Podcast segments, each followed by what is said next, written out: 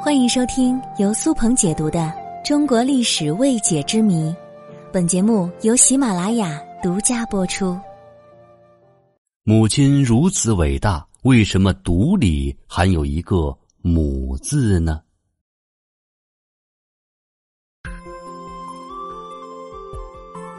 汉字经过几千年的演化，成为了今天人们书写的重要表达形式。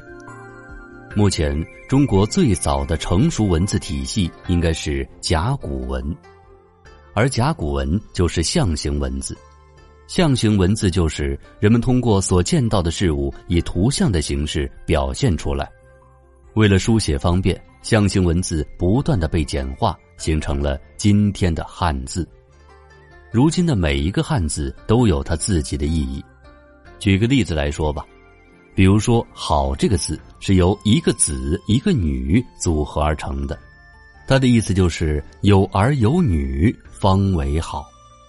再比如“思想”的“思”这个字，田字底下有一个心字，意思是种田要用心，心上有田是要人知道务农的重要性。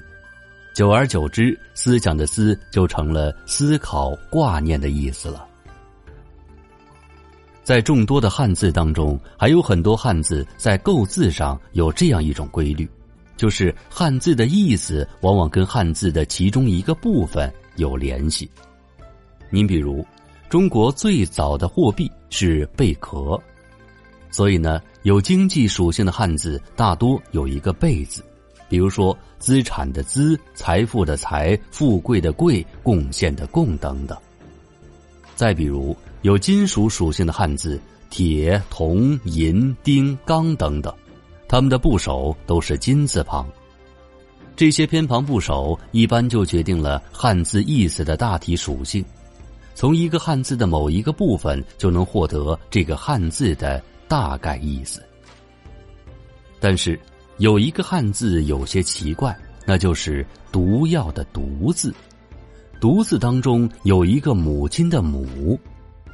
按照造字规律来说，“读”这个字的中下部分为母，那么肯定和母亲有一定的联系。读怎么会和母有关系呢？这一集的话题其实是一个听众的留言，我觉得很有意思，所以呢，就和大家说一说。在此也提醒大家，如果你对历史上或者是文化常识方面有自己的疑问，就在我的节目下方进行留言。大家的每一条留言我都会看到。我觉得你的留言有意思的话呢，我就会专门的做一期节目来和大家好好说说。那么本集我就来说说“毒药”的“毒”当中为什么含有一个母亲的“母”字。其实最开始的时候，“独”字是没有“母”这个部分的，自然也和母亲是没有直接关系的。“毒”是个会意字，上面是一个“彻”字，“彻”意思是刚刚长出来的草。《说文解字》中这样解释说：“独，后也，害人之草，往往而生，从彻从毒。”在这句话当中，“后”就是集聚的意思。我们常说阳光毒辣，那就是因为阳光聚集照射。而“毒”的上半部分“彻”这个字是一个多音字，可以读“彻”，也可以读“草”。读“草”的时候，就同我们现在写的那个小草的“草”，这里应该理解为到处的意思。所以这句话应该解释为：害人的毒草到处生长，并且长得很茂盛的样子。所以。古代最开始使用“毒”字的时候，是用它来代指有毒的草或者虫子，因此象形字“毒”的上下两部分就分别代表有毒的草和有毒的虫子。随着社会的发展，字体的演化，“毒”字的笔画变得更加简洁。秦朝的时候，“毒”字的笔画就和如今的简体字很相似了。只不过那个时候的“独”字下半部分不是母亲的“母”字，而是一个“无”字，就是那个宁缺毋滥的“无”。无指的是不要的意思。这个时候的“独”字有着不要靠近有毒物体之意。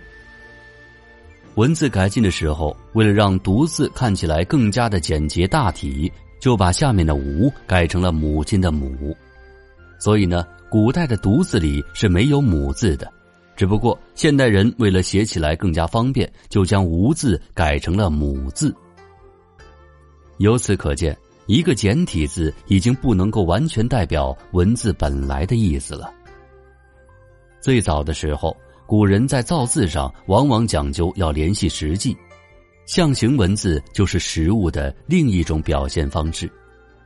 在文字后来的演化过程当中，为了让字看起来更加的规整，于是汉字就越发的趋向于符号的意义了。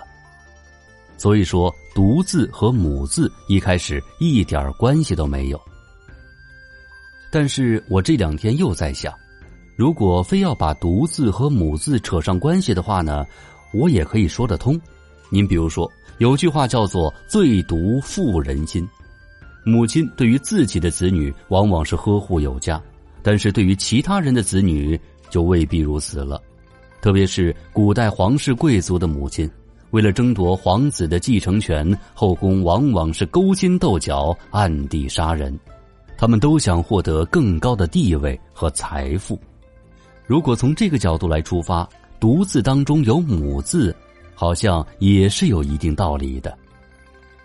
当然，这是我的个人看法。如果你有不同的看法，欢迎各位留言评论。其实我更想说的是，从一个简简单单的字当中，就可以看出我们中国文化的博大精深。